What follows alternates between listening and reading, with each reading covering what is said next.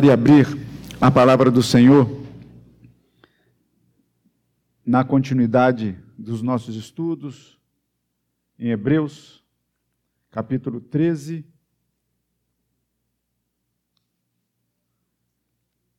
Hebreus, capítulo 13, versículo de número 4.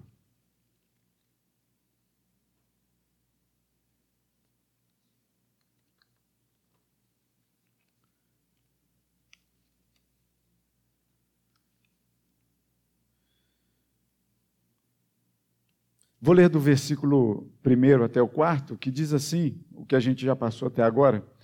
Seja constante o amor fraternal, não negligencieis a hospitalidade, pois alguns, praticando-a sem o saber, acolheram anjos. Lembrai-vos dos encarcerados, como se presos com eles, dos que sofrem maus tratos, como se com efeito vós mesmos, em pessoa, fosseis os maltratados. Leia comigo agora digno de honra entre todos seja o matrimônio, bem como o leito sem mácula, porque Deus julgará os impuros e adúlteros. Louvado seja o nome do Senhor. O texto está dentro aí desse contexto maior que fala justamente de alguns uh, preceitos e algumas Bíblias trazem aí né, os deveres sociais e a gente pode perceber aqui que nesse versículo de número 4 a gente sai um pouco de uma questão exatamente puramente social para uma questão muito íntima e pessoal. Porque fala aqui de, de relacionamento íntimo, pessoal, entre pessoas, dentro de um lar, dentro de uma casa. Isso aqui, esse versículo pode até parecer assim, algum motivo de eu dizer somente para os casados aqui, mas não. Serve para aqueles que estão se preparando para casar. Serve até para criança, se a gente for bem entender, porque a gente deve ensinar todos os preceitos aos nossos pequenos, para que quando forem velhos, eles não se desviarem. Então a palavra de Deus não é exclusiva para um determinado grupo. É interessante esse texto chegar é, para mim como pregador nesse dia como duas coisas bem, bem pessoais, né? Uma, 30 anos que eu e Isaura fizemos no último dia 6 de, de, de fevereiro, 30 anos de casado. E hoje, exatamente hoje, dia 12, né, a Mariane e o Pedro, que não estão aqui hoje, estão viajando, estão fazendo seu primeiro ano de casados. Olha só que coisa boa, né? Então é um, é um texto muito que fala muito ao meu coração e espero que ao seu também. Ah, o tema que a gente traz aqui hoje é justamente sobre o prometo te amar, que é aquele o início da promessa que é feito entre, em todo casamento, né? Prometo te amar, te respeitar e por aí vai. Prometo te amar. É o que a gente traz aqui para falar nisso hoje, lembrando que quando o, o, autor aos Hebreus escreve essa questão, digno de honra entre todos, seja o matrimônio, bem como o leito sem mácula. Calvino vai dizer que apresenta logo de cara o que é bom. O que é bom? O que é bom é entender que verdadeiramente o matrimônio ele é digno de honra. E o leito sem mácula também vai na mesma esteira. E a gente vai entender que quando ele está escrevendo isso, ele está escrevendo dentro de um contexto maior, em que a, a igreja de Cristo naquela época, se ela olhasse para fora dos seus muros, ela ia ver um, um, uma coisa totalmente pervertida. Eram orgias, bebedices que aconteciam no mundo lá fora. E quando traz essa questão dizendo, olha, que o matrimônio deve ser honrado, digno de honra, é porque justamente faz esse contraste do que a pessoa encontra lá fora para aqui dentro. E diz o seguinte: olha, a gente não pode, o mundo lá fora não pode contaminar a igreja aqui dentro, aqui dentro de nós. Nós não podemos nos amoldar ao que o mundo nos dita. E eu vou dizer o seguinte: o mundo dita muitas coisas, e fala muito alto. Mas nós devemos falar mais alto ainda com as nossas atitudes. E um preceito é justamente esse que o autor traz. Digno de honra seja o matrimônio, entre todos, seja o matrimônio. Naquela época em que havia essa grande é, é, imoralidade, nós devemos entender, olhar para lá, saber que existe isso, pois não, não, não, pode passar despercebido por nós. Sabemos que muita coisa acontece lá fora. E se por acaso a gente de alguma maneira acha que isso está afetando um pouco a nossa vida no particular, a gente tem que tomar uma rápida é, é, é, é consciência disso e tratar disso o mais rápido possível. Porque não, não é um preceito simplesmente social, mas é um preceito bíblico. É um preceito que o Senhor Jesus, ele diz. É um preceito que Deus aparece e apresenta a sua chancela. O matrimônio, é, Bruce vai nos dizer que esse tempo usado aqui, ele pode ser visto de duas formas: de uma forma que indica uma forma como viver, ou de uma forma que é um imperativo dizendo como se deve viver. Porque se é uma indicação, simplesmente uma indicação dizendo assim, olha, o matrimônio é digno de honra.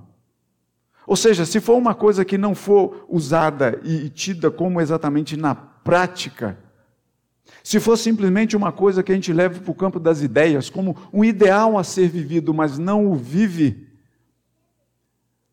F.F. Bruce vai dizer, um escritor, ele vai dizer, estudando e, e, trazendo alguns conceitos aqui no estudo do livro de Hebreus, dizendo que assim, olha, ah, então existe a possibilidade de que se você quiser viver um, um matrimônio digno de honra e um leito sem mácula, você precisa trabalhar com celibato. Então você se abstém de toda e qualquer situação sexual e vai para o celibato. E é interessante que o celibato, ele, ele não é uma, uma questão é, é, do, do campo das ideias, você busca pelo celibato. E é interessante, ontem mesmo eu estava acompanhando um, telejornal e ali no, no rodapé fica passando algumas notícias, né? E qual era a notícia que eu li ali?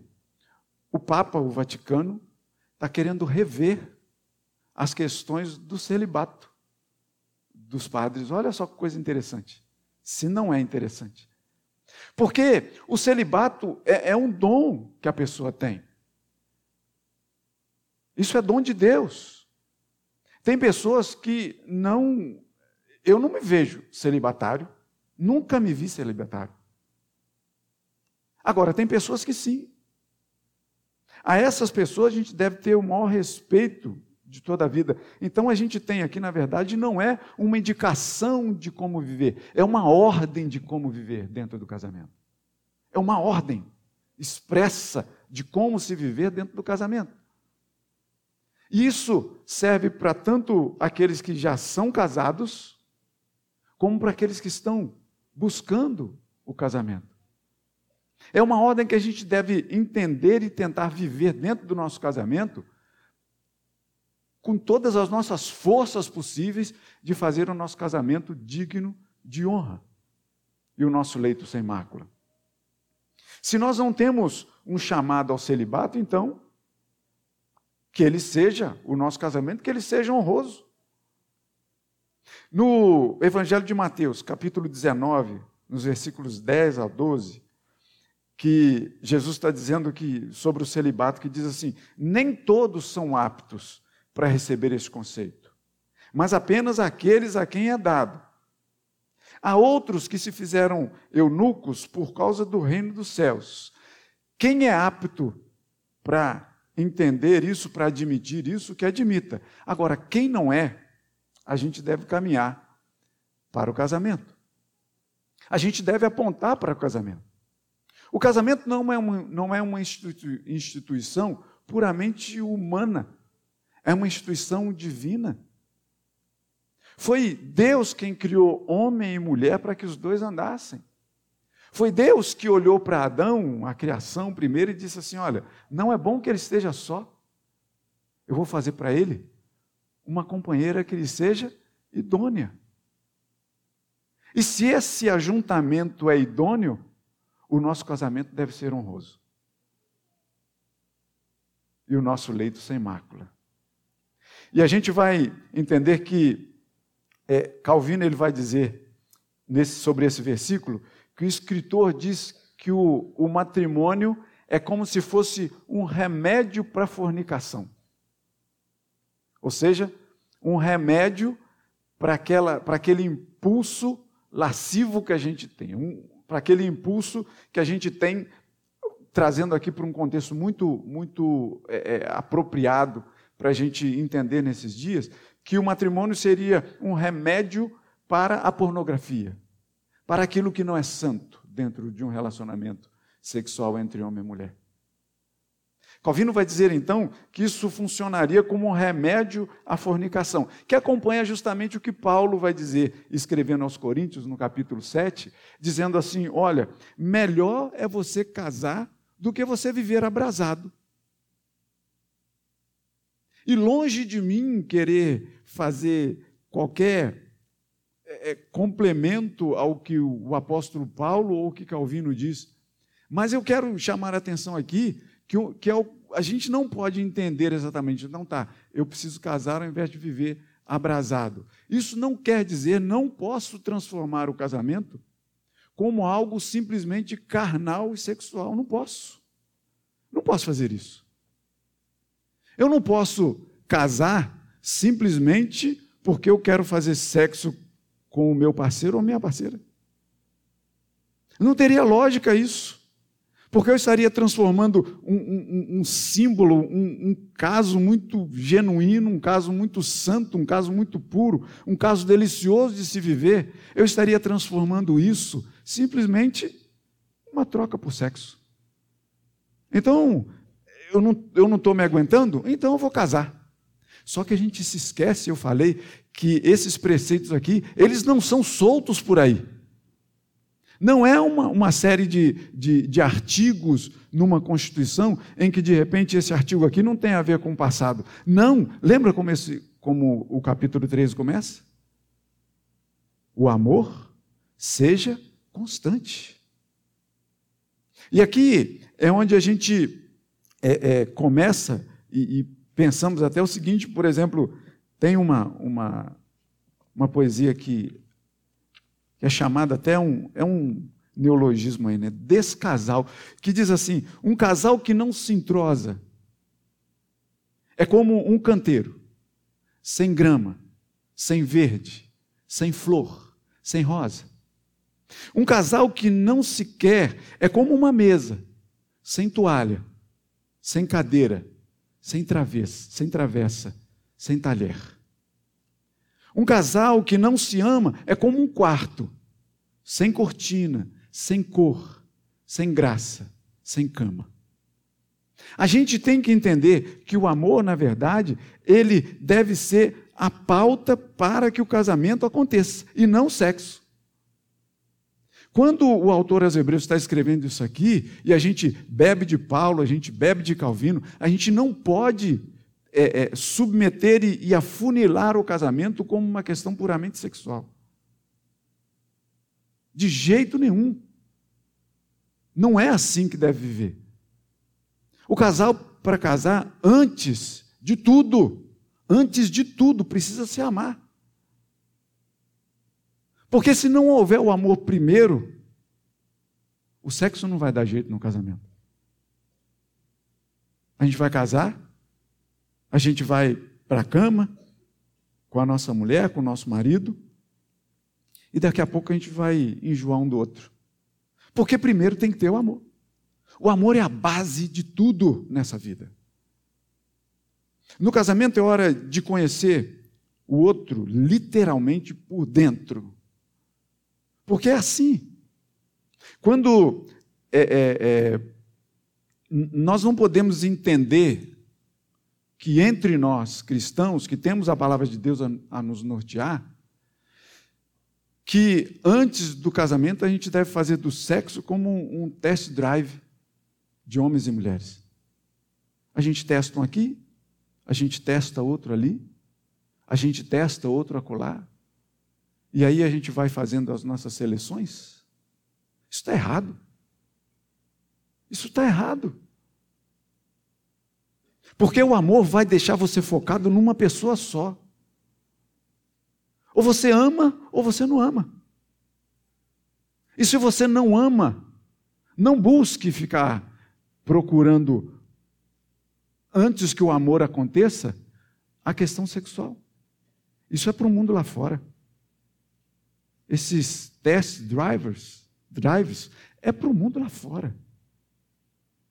Não é para a igreja de Cristo. Antes, o amor.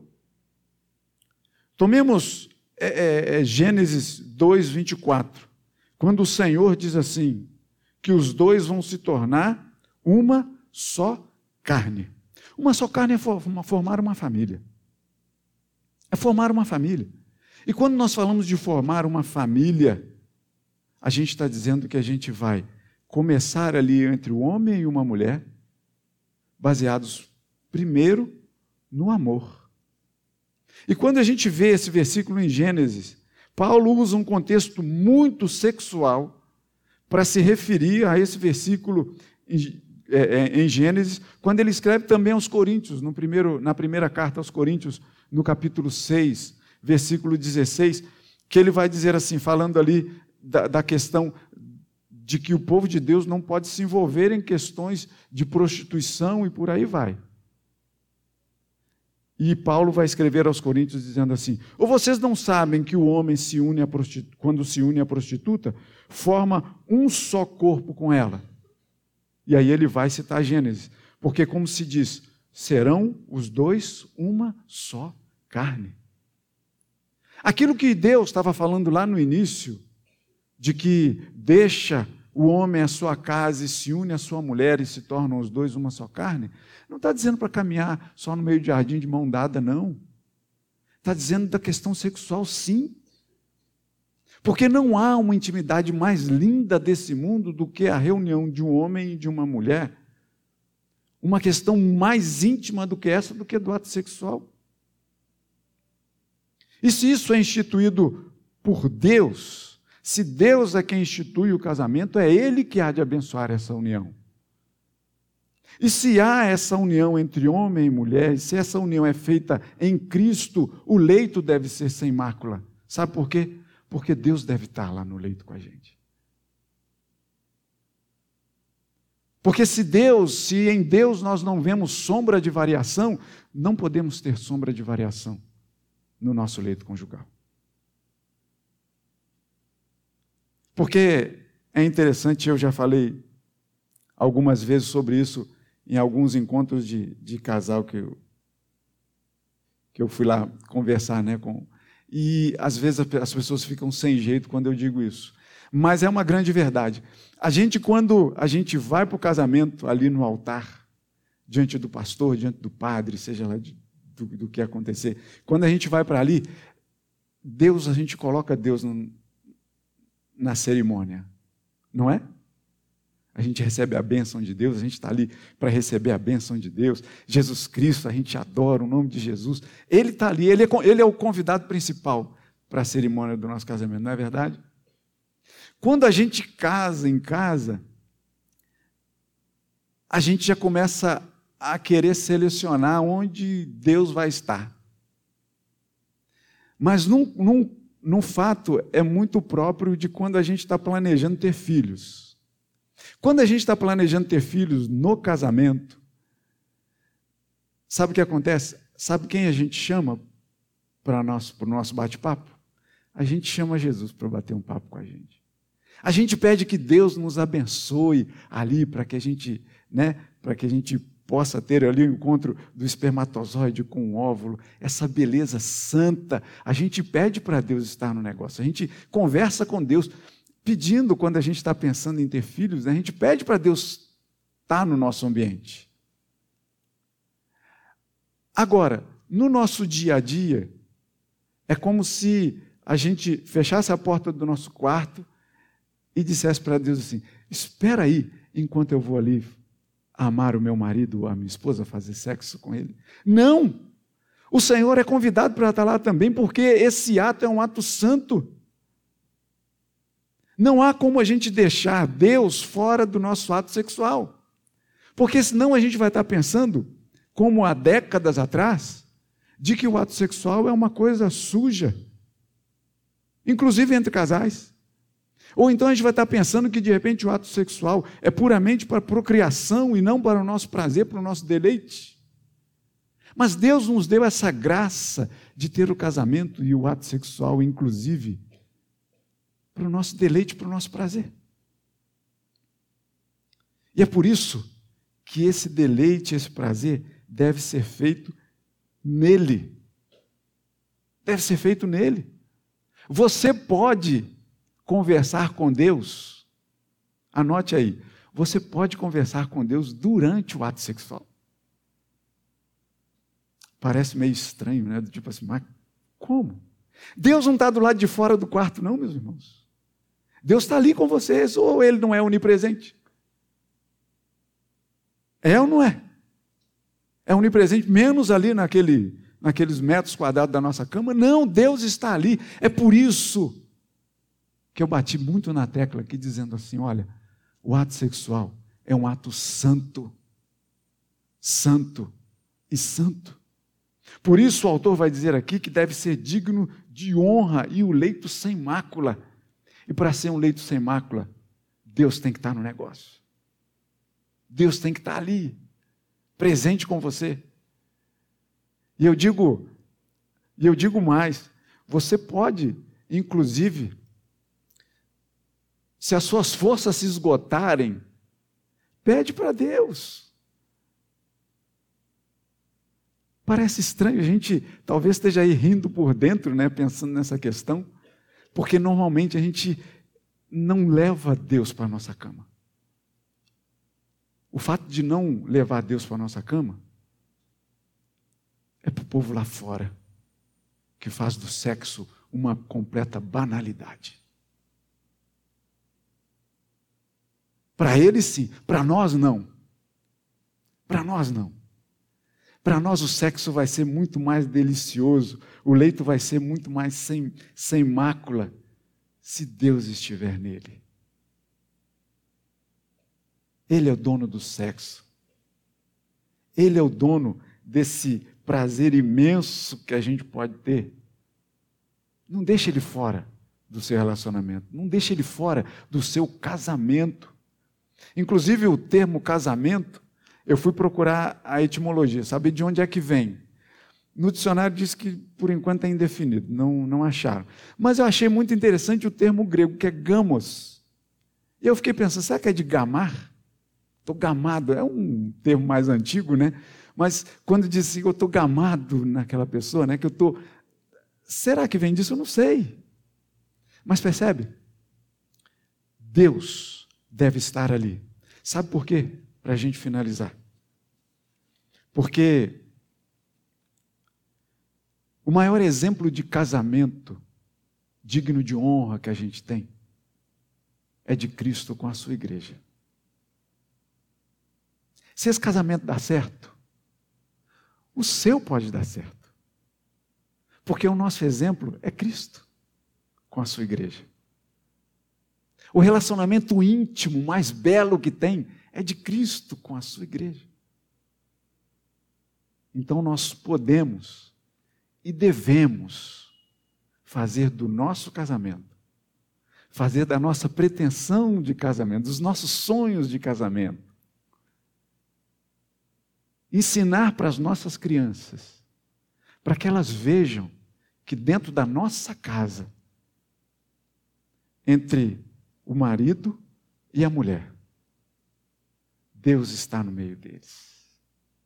As crianças devem crescer sabendo disso. As crianças vão chegar com umas perguntas, às vezes, meio. É, saia justa de você responder. Um dos meus filhos, não vou dizer que é a mais velha, não, até porque ela não está aqui, mas um dia chegou para mim e me perguntou assim: Pai, você transou com minha mãe?